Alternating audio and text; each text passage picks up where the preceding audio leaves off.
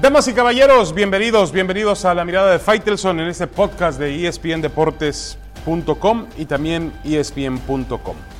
Bueno, nuevo tema de indisciplina en la Chivas Rayadas del Guadalajara. Ahora es eh, los jugadores involucrados en una fiesta, para no variar, y eh, una acusación muy grave sobre Dieter Villalpando, futbolista mediocampista de, de las Chivas, que es acusado de violación por una chica, una mujer de 21 años de edad. Esto ocurrió durante una madrugada en dos días que tuvieron de asueto, de descanso, los jugadores del Guadalajara. Una vez más, un futbolista siendo parte, un futbolista de Chivas, aunque ha ocurrido en otros equipos, pero en el Guadalajara suele darse con mayor frecuencia, un futbolista de Chivas no entendiendo su responsabilidad. Primero, eh, obviamente hay que entender que el futbolista, los futbolistas viven de su cuerpo y si no lo cuidan, si, si, si, si, si se dedican a temas sociales, a salidas, a fiestas, a alcohol,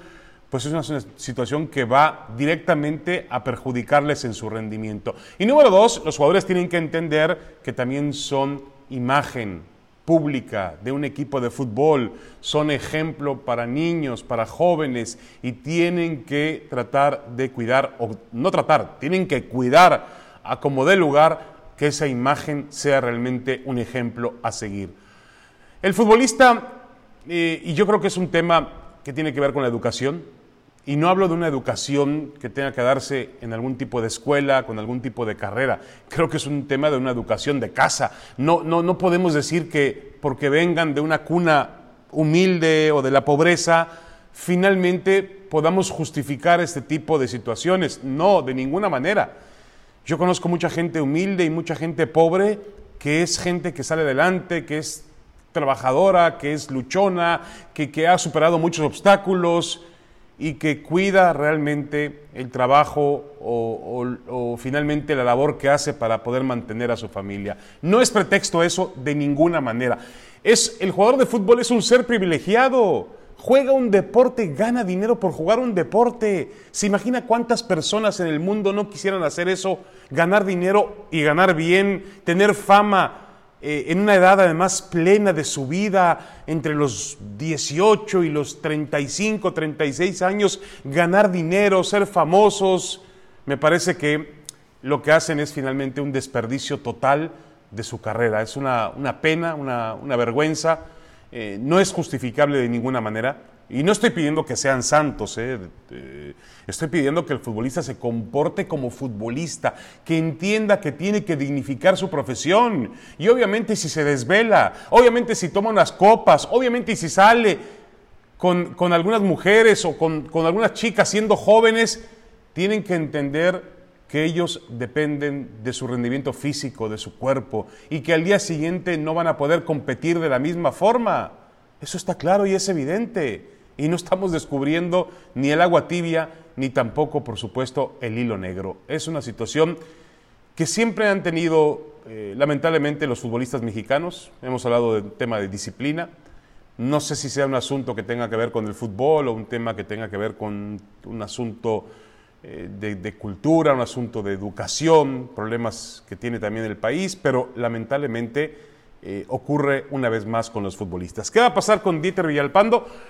Pues eh, el abogado explica que va a entrar en un proceso donde se van a descargar pruebas, se va eh, a realizar una, carpeta, una investigación y veremos si llega a un juicio. Él descarta un arreglo fuera de los tribunales, es decir, un arreglo con, en este caso, la, eh, la chica que aduce que, fue violada,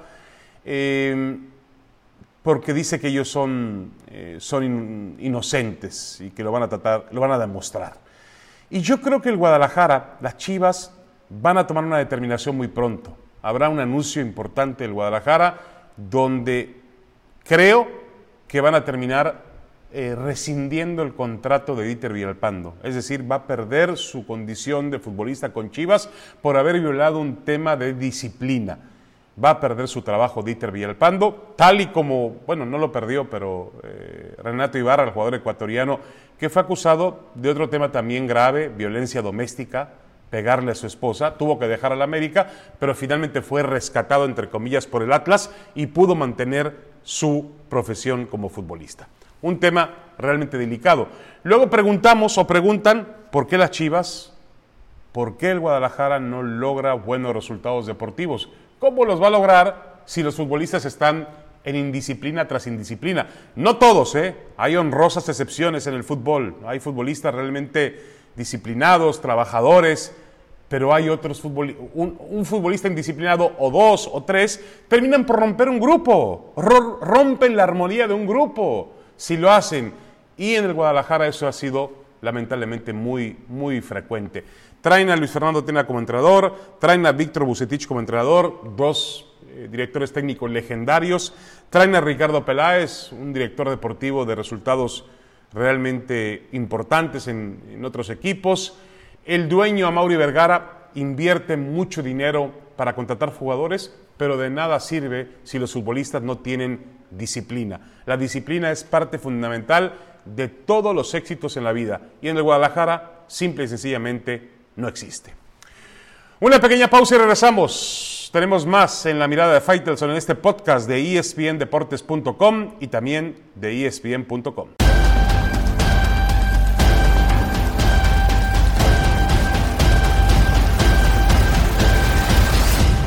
Regresamos a la mirada de Faitelson en este podcast de espndeportes.com, espn.com. Bueno, resulta que Javier Aguirre aparece como una opción para suplir a Guillermo Barros Cheloto, el argentino que fue destituido como técnico del Galaxy. Y enseguida también aparece el nombre de Miguel Herrera, el Piojo Herrera, el técnico del América, como una posibilidad para el Galaxy de Los Ángeles. Yo creo que eh, para el tema de Javier Aguirre, pues resulta interesante su legado como el mejor entrenador en la historia del fútbol mexicano ya está dictaminado, la edad que tiene, creo que sería un buen final para su gran trayectoria dirigir en los Estados Unidos a un equipo como el Galaxy. Pero en el caso de Miguel Herrera, creo que su mente y su objetivo tiene que estar dedicado a Europa. El día en que él se vaya de la América, que no sé si va a ser dentro de unas semanas o dentro de un año, o dentro de dos o tres, o decide cumplir su contrato de cinco años, pero el día en que se vaya a la América, tiene que tratar de dirigir en el siguiente nivel del juego. Eso es, eso es la condición que podría tener Miguel Herrera para continuar su carrera, pero no ver hacia Estados Unidos. Yo entiendo muy bien que en Estados Unidos pagan bien, que tienen una vida, eh, un, nivel de vida eh, alto, menos exigente y menos tenso, presionado de lo que significa el fútbol mexicano, pero uno pensaría que una persona que hace un trabajo debe siempre tratar de trabajar en el mejor lugar posible para hacer su trabajo. Y el mejor lugar posible para jugar al fútbol es Europa. Y ahí es donde tienen que ir los entrenadores mexicanos, no al fútbol de la MLS. Lo mismo pasa con los futbolistas. El tema de Rodolfo Pizarro hace eh, algunos meses cuando pasó del Monterrey al Inter de Miami, eh, teniendo las condiciones y las facultades para poder jugar en el fútbol de Europa y de pronto va al fútbol de Estados Unidos por una cuestión económica. Eh, pasa también con Carlos Vela, el asunto de Alan Pulido. No veo lo del Chicharito, por ejemplo. Creo que Javier Hernández sus días se agotaron en Europa y viene a cobrar un dinero que no le pagarían en México el fútbol y la MLS están creciendo, han escalado de nivel, pero sigue siendo un, fútbol difícil de, medir en cuanto a la verdadera calidad que significa para el futbolista y para el entrenador que lo escoge. Yo creo que en México hay dos nombres que me parece podrían dar o tratar de dar el paso para dirigir en el fútbol de Europa. Uno es Miguel Herrera y el otro es Ignacio Ambriz, el Nacho Ambriz, el técnico de León, que ya llegó a trabajar con Javier Aguirre en el Atlético de Madrid, que tiene en el Osasuna también, que tiene ya un recorrido, una experiencia en, la Liga de España. Son dos entrenadores que podrían eh, tener oportunidad de hacerlo. Claro, tienen que sacrificarse. Primero no van a ganar los que ganan por dirigir en México, que ganan, o ganaban muy bien, no lo sé ahora por el tema de la pandemia. Y segundo, pues tampoco van a dirigir equipos de vanguardia. En este caso, eh, Herrera dirige al América eh, y, y, Ambrisa León, que son dos equipos de primerísimo nivel en el fútbol mexicano. No creo que vayan a esa misma escala de equipos en el fútbol de España. Pero la idea sí es que logren finalmente eh, escalar un nivel y que el fútbol mexicano sea un poco más reconocido. No ha sido fácil para el entrenador mexicano. Javier Aguirre, por ejemplo, después del éxito que tuvo, relativo éxito, en el Mundial del 2002, aceptó dirigir a los Asuna de Pamplona, un equipo que estaba en los últimos lugares del fútbol de España. Yo también me acuerdo la declaración de Manuel Lapuente, el gran entrenador mexicano, que dijo, ¿a qué va Aguirre al fútbol de España si puede dirigir en México a equipos de primer nivel y ganar más dinero? Bueno, Aguirre fue a picar piedra a España y finalmente logró una carrera extraordinario que lo llevó a dirigir al Atlético de Madrid en una Liga de Campeones de Europa, ni más ni menos.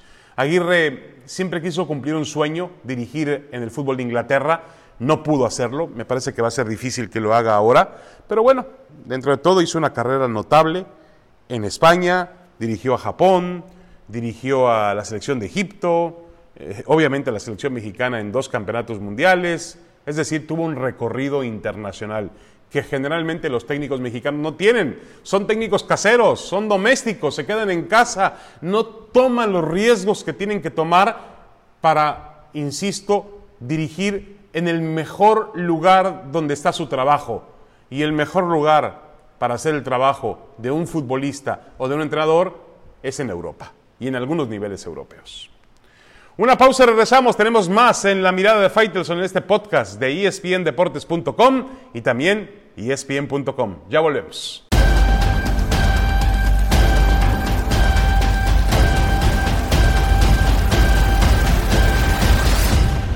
Muchas gracias por continuar con nosotros en esta mirada de Faitelson en el podcast de espndeportes.com. Se acerca la recta final, bueno, la última fecha del torneo mexicano y vamos a ver qué equipos logran quedarse con los primeros cuatro lugares que otorgan boletos directos a la, a la liguilla. Ya hay dos asegurados, León y el América. Y luego están disputando Pumas, Cruz Azul, Monterrey y hasta Tigres la posibilidad de los otros dos boletos que quedan para eh, esta liguilla de forma directa. Una adecuación que ya hemos hablado en temas en programas anteriores que ha hecho el fútbol mexicano y que finalmente ha redituado en un nivel competitivo mucho más atractivo en la parte final del campeonato. Es decir, tener eh, la lucha de esos equipos que van por el boleto directo a la liguilla, eh, mientras que hacia atrás en la tabla se acumula mucha mediocridad, ya lo hemos comentado también, con ocho equipos que estarán jugando una reclasificación para las finales del fútbol mexicano.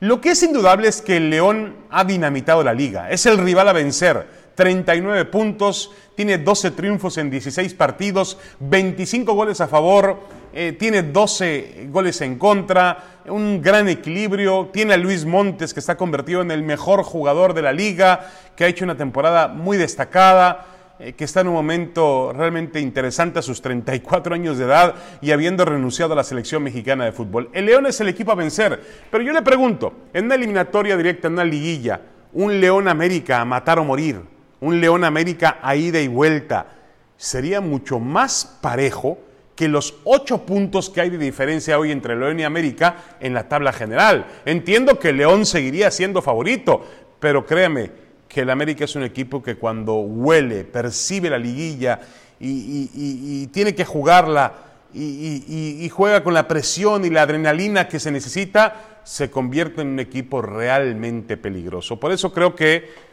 todo mundo conoce las reglas del juego en el fútbol mexicano. Una cosa es el torneo regular y otra cosa es la liguilla. Y hay que saber jugar el torneo regular y saber jugar la liguilla. ¿Qué más quisiera uno que el que mejor juega el fútbol, que es el León, terminará siendo el campeón. Pero eso puede que no ocurra. Es más, me parece difícil que ocurra. No ha pasado en las últimas temporadas donde el León ha jugado mejor que nadie y no termina levantando el ansiado trofeo. Creo que hay equipos especialistas en liguilla, hay camisetas que pesan más, hay jugadores también que se entregan bajo otro tipo de pulsaciones. Entendiendo también que tenemos un torneo sui generis, tenemos un torneo donde no hay público en los estadios, donde los equipos están siendo perseguidos por entre comillas, por el COVID-19 y les cuesta trabajo conformar sus plantillas y mantener a sus jugadores sanos. Es una situación eh, diferente, anómala, un torneo extraño, pero bueno, dentro de todo el León ha mantenido un nivel extraordinario y sí creo que es el favorito, eh, pero no creo que sea tan favorito como dicen sus números en la tabla general.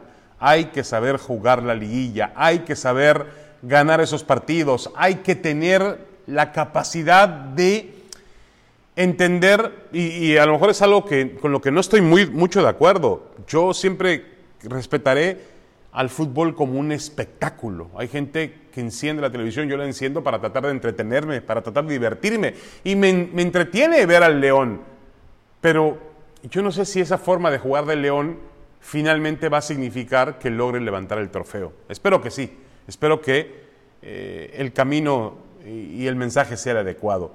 Hoy por hoy creo que tenemos o vamos a tener una liguilla donde cualquier cosa puede pasar. El León es favorito, el América es un equipo que pesa mucho en liguilla, los Pumas han tenido una temporada extraordinaria, no será fácil vencerles, Cruz Azul ha sido el equipo más regular del año, el Monterrey va a llegar como el campeón de Copa, y es un equipo que sabemos que tiene uno, dos, tres jugadores por posición de primer nivel. Tigres ha tenido una temporada de altibajos, no con un fútbol muy convincente, pero tiene el Tuca Ferretti, tiene a Guiñac, tiene a Nahuel, tiene un buen equipo de fútbol, cuidado. Y después, pues em, yo veo pocas posibilidades para Pachuca, para las propias Chivas, no sé si para Santos, y hasta ahí nada más. La realidad es que el título debe estar entre León, América, Pumas, Cruz Azul, Monterrey y Tigres. Muchas gracias, saludos. Esta fue la mirada de Faitelson. Los espero la próxima semana con más aquí en espndeportes.com, espn.com. Gracias.